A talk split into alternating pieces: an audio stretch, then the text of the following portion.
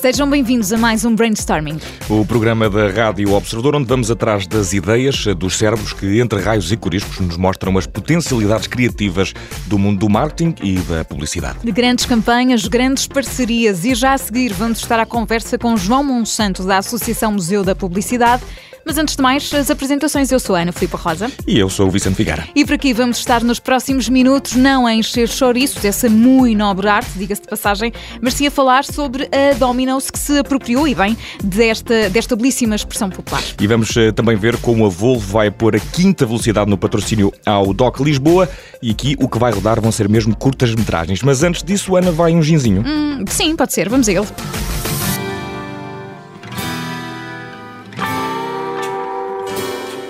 I was 46 before I discovered gin. E se há duas coisas que estão na moda são estas, o gin e os podcasts. É verdade, Ana. Ambas essas coisas primam de facto pela extrema modernidade. Uhum. E juntar os dois? Não aguento. Teremos que varas verdes perante tão moderno compêndio. Aguenta, homem. Olha que estamos a falar de, de gins e de podcasts, porque desta vez a Bulldog Gin vai pôr a tónica no maravilhoso mundo do áudio. Ah, esse mundo que nos é tão caro. Mas eh, é um podcast sobre o quê, Ana? Sobre os melhores tipos de pimenta e coisas que se parecem com restos de salada que, quando uma pessoa dá por si, estão no meio do gin. Hum não, se eu ouvia, mas não. É um podcast que vai dar voz a cinco empreendedores portugueses. Os cinco Bold Beginners, como lhes chama a Bulldog Gin. Ousado. Nem mais, a Bull Talks é o nome do podcast em que a Bulldog Gin quer dar a conhecer o percurso de cinco empreendedores portugueses. E tudo cá sem conformismos com o pré-estabelecido, não é? Já não há pachorra para isso, mas uh, pré-estabelecido está que o Bold Talks vai ser uh, semanal. E moderno, como tudo isto tem de ser, vai ficar disponível a partir desta quinta-feira na IGTV, da página de Instagram da Bulldog Gin e também no Spotify e vai ser conduzido por uma colega nossa de profissão, a Ana Moreira, que é animadora da EM80. E um cordial saludo e desejo de boa sorte à nossa colega que, como nós, Ana Filipa, já alguma vez na vida se há de ter confrontado hum. com a imperiosa necessidade de encher chouriços. É, às vezes tem de ser, mas eh, não é por isso que cá estamos hoje, nem nós, nem a Domino's Pizza. Ah, e agora um anúncio que não vai encher chouriços. Então e o chouriço vai para onde? Uma campanha que não é para encher chouriços, mas que vai encher as pizzas da Domino's com xixinha 100% nacional. A ideia de Leo Burnett, que ajuda assim a marca de restaurantes norte-americana a promover a aposta numa pizza que é toda ela um apelo à Portugalidade. Chouriço é o nome desta nova pizza que celebra uma das mais belas formas de tratar a carne de porco. Chouriço, uh, disseste tu, Vicente Sim, Figueira. É verdade. Até ao final do mês de outubro, a proposta é duas pizzas médias com acompanhamento por 15 euros. As pizzas são médias, mas o chouriço é familiar, uh, disso não temos dúvida. Não temos dúvidas também de que esta campanha é uma aposta ganha. E Vicente, eu diria que os portugueses gostam tanto de chouriço como a Volvo gosta de cinema. Nunca mais me esqueço daquela famosa campanha que pôs as virilhas de Jean-Claude Van Damme à prova com a famosa espragata entre dois, dois caminhões. Como esquecer este momento? No, I stand here before you. What you see is a body crafted to perfection. A pair of legs engineered to defy the laws of physics. É verdade. A Volvo e o cinema são uma comédia romântica e agora mais do que apostar num ator apenas, a marca uh, sueca aposta em curtas-metragens. A Volvo mantém o estatuto de viatura oficial do DOC Lisboa, só que este ano, tal como as eh, pernas de Jean-Claude Van Damme, a elasticidade é muito maior. É verdade. A Volvo vai mais além e assume este ano o patrocínio à competição de curtas-metragens do DOC Lisboa. O prémio vai ser anunciado durante o festival, que já está a decorrer e vai acontecer até 31 de outubro em Lisboa. E para além de ser mais elástico e de se ter estendido ao prémio curtas-metragens, este patrocínio é também elétrico. A Volvo é a viatura oficial do DOC Lisboa, que este ano conta com uma frota de viaturas eletrificadas da marca sueca. Curta-metragem, longa viagem. É isso mesmo. E já a seguir no Brainstorming vamos estar à conversa com João Monsanto, da Associação Museu da Publicidade.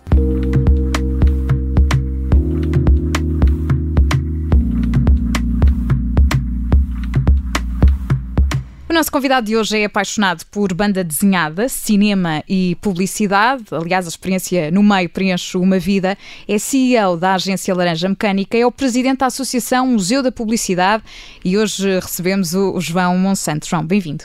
Muito obrigado. Uh, bom dia a todos e, enfim, aqui estamos para, desta vez, para um publicitário falar numa rádio, que é uma coisa uh, que não é muito comum. Não é muito comum. É isso, está, está a acontecer e ainda bem. Já vamos falar um bocadinho do, do museu, mas eu gostava que me falasse também desta, desta associação Museu da Publicidade. Como é que isto surgiu e o que é que propõe trazer de novo, João? Bem, o, o, esta associação uh, nasce do, daquelas coisas que acontecem, que, que, que, juntam às vezes as classes profissionais onde menos se espera.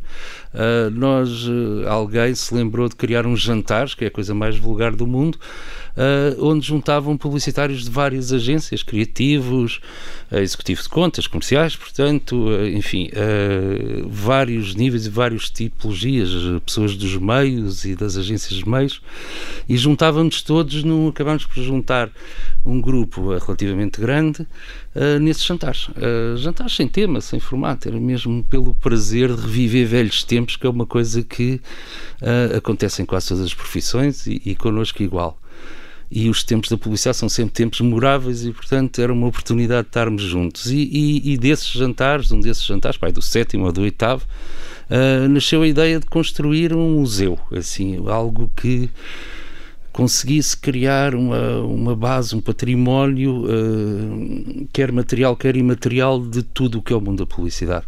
E, e, assim foi, começámos com a ideia e da ideia até aqui, de facto, passaram uns anos, o que é uma coisa mesmo uh, de vontade e de, e de, objetivo e, enfim, de nunca perder em mente que teríamos a fazer alguma coisa para o futuro e para as novas gerações e também para a boa memória daquilo que foi publicado em Portugal.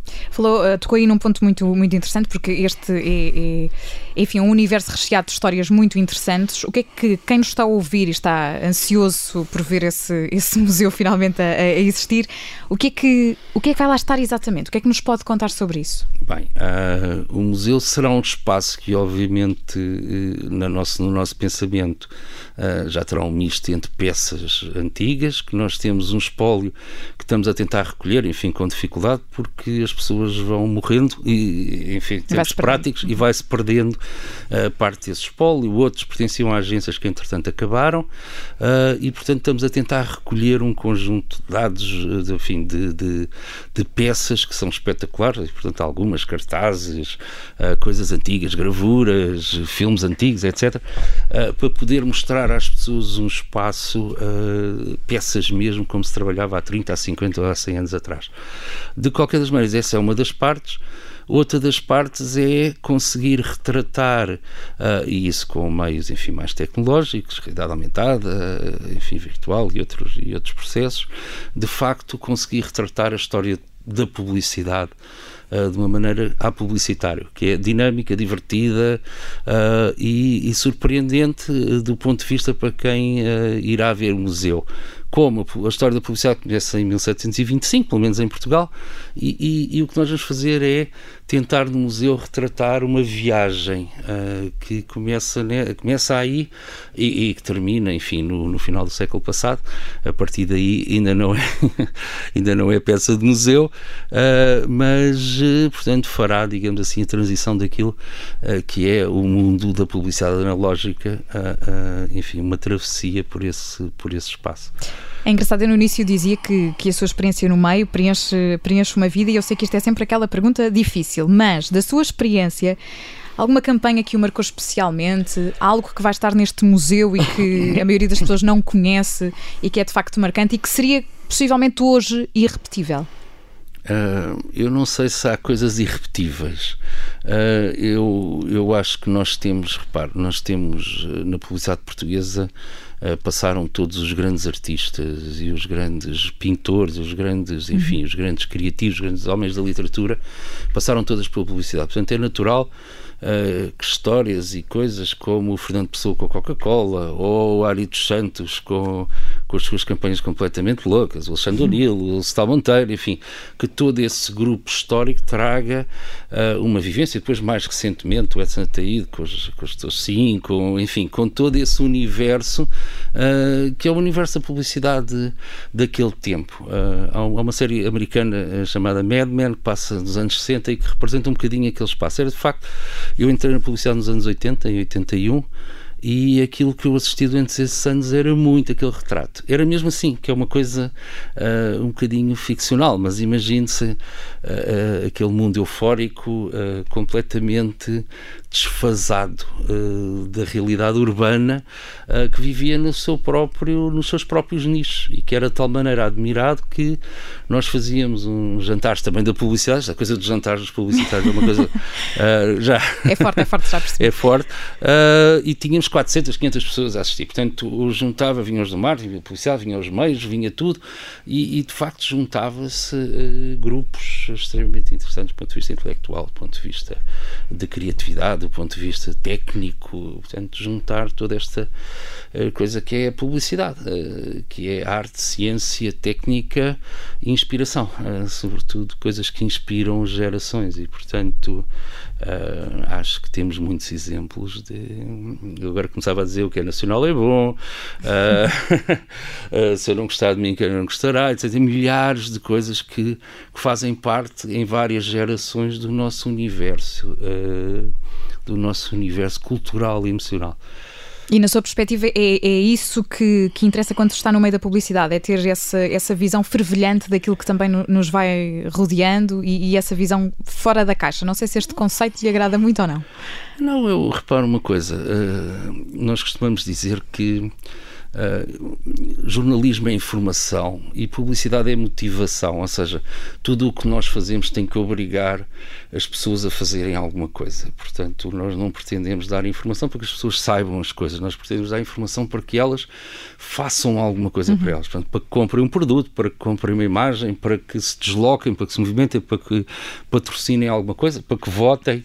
Uh, há milhares de temas e, portanto, uh, aquilo, tudo o que é igual é pouco interessante em publicidade. Portanto, só interessa aquilo que é diferente, porque as pessoas só são captadas a tomar ações quando veem ou ouvem alguma coisa que é diferente do trivial. Portanto, se ouvem alguma coisa igual, é, faz parte da paisagem, portanto, nem a ouvem. Entra a 100, sai a 200 e, portanto, criar, de facto, o grande desafio aos criativos, e agora estamos a falar da parte criativa, porque há mais partes na publicidade, mas o grande desafio aos criativos sempre foi uh, capaz de ter a capacidade de perceber a quem se dirigem e de facto criar coisas que essas pessoas uh, não imaginavam ouvir e portanto entrar dentro do espírito delas. Para isso é preciso percebê-las muito bem é preciso entendê-las, é preciso conseguir falar com elas, a linguagem delas, e isso faz com que os publicitários sejam normalmente pessoas, para já que ouvem bem, e segundo, que captam quase as essências das sociedades. Uh, e é isso que faz com que uh, a publicidade, se nós pusermos em paralelo, por exemplo, a publicidade e literatura, acabamos por ter a história contada pelas diferentes literaturas, pelos diferentes artistas, a história contada pela própria publicidade, que vai mudando e marcando o tempo. Porquê? porque se as pessoas eh, são escuras numa determinada época, como foi o, uh, o Estado Novo, etc., toda a publicidade corresponde exatamente a esse processo. E, portanto, isto nas várias gerações, nos 60, nos anos loucos 60, nos 20, nos 60. Portanto, se formos ver a publicidade desse tempo, toda ela tem, espelha da melhor forma e da forma mais comunicativa todos esses tempos. E é por isso que também existe essa necessidade de criar esse, esse museu da publicidade para espelhar também, também isso. Eu li uma entrevista sua em 2016 que, em que dizia que a ideia era criar este, este museu e que fosse uma referência internacional. Falta-nos isso, ser, ter essa referência internacional, ser uma referência neste, neste meio, ou muito pelo contrário, nós estamos a dar carta já e só nos falta de facto esse espaço que materialize e que preserve tudo isso. Uh, bem, é, essa é uma pergunta. Uh, eu afirmei isso e, e, reafirmo. De qualquer das maneiras, é sempre uma pergunta complexa. Nós achamos sempre que fazemos melhor que os outros todos e, portanto, as nossas coisas. A publicidade tem uma coisa uh, relativamente particular: é que tem um estilo e fala muito para um público. E, portanto, o público para o qual a publicidade portuguesa fala eh, é para o público português. Embora tínhamos feito muitas campanhas para o estrangeiro durante muitos anos, eh, que são verdadeiras referências de grandes artistas. Mas, de qualquer das maneiras, a publicidade portuguesa fala para o público português. Agora, Uh, o que acontece, e é, e é isso que eu me refiro, é que, assim, em primeiro lugar, que eu saiba, só há dois museus de publicidade na, Europa, portanto, um em, Londres e outro no, no Louvre, em Paris, um mais positivo, portanto, com as exposições alternativas, outro de museu embalagem, portanto, com uma, o que no fundo é uma grande coleção transformada em museu. De qualquer das maneiras, e independentemente disso, o que acontece é que quando nós estamos em Arte Deco em Portugal, estamos em Arte Deco da Europa. Quando estamos, portanto, as fases, digamos assim, a, a comunicação, o, o, o, que nós fazemos, e até recentemente, Portugal tem ganho imensos prémios em Cannes e noutros sítios, portanto, uhum. sempre uh, tivemos uma publicidade extremamente interessante do ponto de vista de, de concepção, de efeitos, objetivos, uh, e, e, portanto, e sempre fomos reconhecidos como tal. Porém, a nossa publicidade fala para Portugal, mas quando falamos de um museu, nós falamos numa referência que é obviamente a referência portuguesa, mas que pode ser entendida como o um movimento social europeu da época. E, portanto, eh, tendo as vicissitudes do, do Estado português, qualquer estrangeiro reconhecerá a diversão, a graça, etc., eh, da história, porque reconhecerá aquele momento da história portuguesa e da história europeia, eh, pelo menos na, nas referências que nós pretendemos colocar nesse museu. E, João, o que é que falta para isso se concretizar? Bem, uh, agora espero que só falte falta duas coisas que faltam sempre a qualquer pessoa, que é dinheiro e tempo. Uh, ou a qualquer projeto. Bem, de qualquer das maneiras, nós andamos nesta luta há alguns anos uh, e uma luta que tem sido muito difícil. Já andamos com muitas entidades, muitas, muitas câmaras, muitos formatos, portanto, sempre à procura uh, de um espaço ou de uma forma de poder criar este universo e, e defender este património. Portanto, o que é que acontece? Recentemente, e com o apoio de duas entidades importantes, portanto, com o Ricardo Monteiro, com a Casa do Publicitário e, e também com o apoio do, do Paulo Trancoso, da, da, Academia de Cinema uh, e também com a APAP e, e o Clube dos Criativos, uh, de facto, mas sobretudo por, por liderança de Ricardo Monteiro, que é um dos membros da direção da, uh, do Museu da Publicidade, conseguimos com a Câmara de Lisboa obter um terreno um espaço para construir a Casa do Publicitário, construir um Museu da Publicidade, o Museu do Cinema, e portanto a Academia de Cinema, e, e pronto, e com um conjunto de infraestruturas, vai também ter uh, infraestruturas sociais, como um hospital para, para, para, publicitários, não publicitários, mas pronto, enfim, de uh, zonas para estudantes, etc. Portanto, vai ter um conjunto de infraestruturas uh, extremamente importantes para construir este património, nomeadamente auditórios para projetar filmes e para mostrar coisas. E, e, também vai para a sede da APAP, penso eu, e, e, e de clubes vão passar para lá, pelo menos a sede da APAP e da Academia de Cinema e a APAP é a Associação Portuguesa das Agências de Publicidade nós falamos disto e a Academia de Cinema é responsável, enfim, a Academia Portuguesa de Cinema que tem os prémios Sofia e, enfim, e toda, todas as entidades, as quatro mãos, etc, tem uma série de iniciativas sobre, a favor do cinema português e portanto vamos juntar-nos lá num polo multifacetado ligado sobretudo à comunicação e esta, esta vontade e esta alegria uh, que nós publicitários vivemos uh, já não na, na, forma como era nos anos 70, 80, 60, 70, 80, mas com esta alegria de facto de, de ter este contributo e esta criatividade e esta imaginação para, para levar às pessoas coisas que são úteis, mas que também de uma forma divertida e eficaz. E prazos ainda não há? vai demorar algum tempo, mas o que interessa, o tempo aqui é a questão mais relativa. Eu não me importo que, que, que demore mais 5 anos deste facto aconteça. E uma das coisas que eu também gostava de dizer, se me permitem, é explicar uma coisa: é que além da parte patrimonial e memorial, há uma coisa também importantíssima, que é uh, a memória da própria classe. Uh, ou seja, Uh, e nós temos feito mesmo na Associação, temos feito várias coisas, encontros, temos projetado uh, filmes antigos, temos feito o máximo que podemos, fizemos a exposição dos cartazes uh, do, dos anos 40, portanto temos uma série de iniciativas que, que temos vindo a implementar, mas fundamentalmente aquilo que nós gostávamos é também gravar as pessoas que de facto fizeram um grande contributo para a publicidade. E, e isso é também uma missão, quer dizer, que o museu uh, não é só guardar uh, o produto efetuado, mas é também guardar a memória que o efetuou, porque a base é que tudo aquilo que nós fazemos é feito por pessoas e o reflexo daquilo que eu dizia-lhe, cada uma das dos slogans que aparecem nos produtos normais, quase ouvindo quem é que o fez, porque uhum. tem a ver com a personalidade das pessoas, com a vivência. Exatamente. Isso é uma guerra. Portanto, preservar, preservar também, também tudo isso. Portanto, vamos continuar a aguardar. Vocês vão partilhando também algumas coisas nas redes sociais, não é? Para quem nos está a ouvir, para poder ir acompanhando também. Exatamente. Temos centenas, eu recomendo que vão ver, uh, temos centenas de anúncios que são publicados na nossa página de Facebook.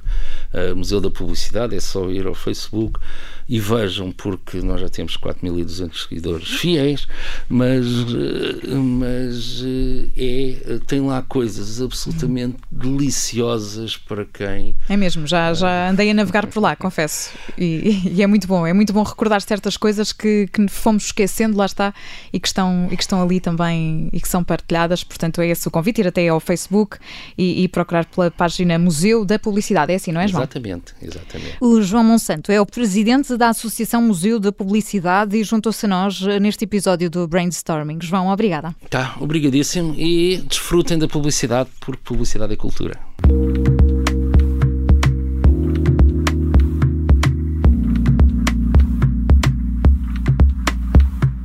E para já conhecemos os destaques da semana.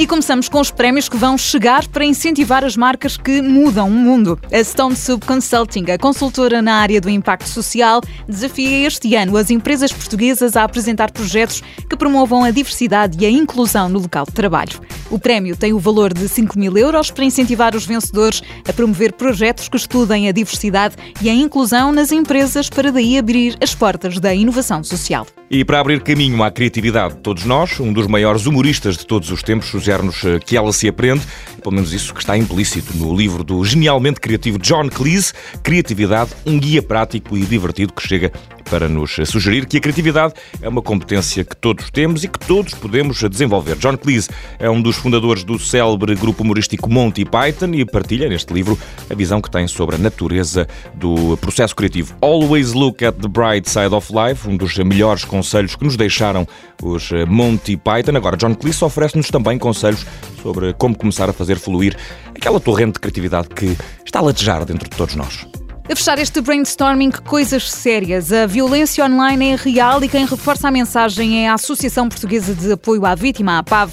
Dia 20 de outubro ficou marcado pelo lançamento de uma nova campanha. É precisamente esse o Dia Mundial de Combate ao Bullying. Uma campanha que tem como objetivo chamar a atenção para o aumento dos números de criminalidade online, particularmente as situações de ciberbullying, discurso de ódio e partilha não consentida de imagens. Que o ciberespaço seja um lugar das ideias, seja um lugar de criatividade. É isso que todos nós desejamos. O Brainstorming está de volta na próxima semana. Até lá!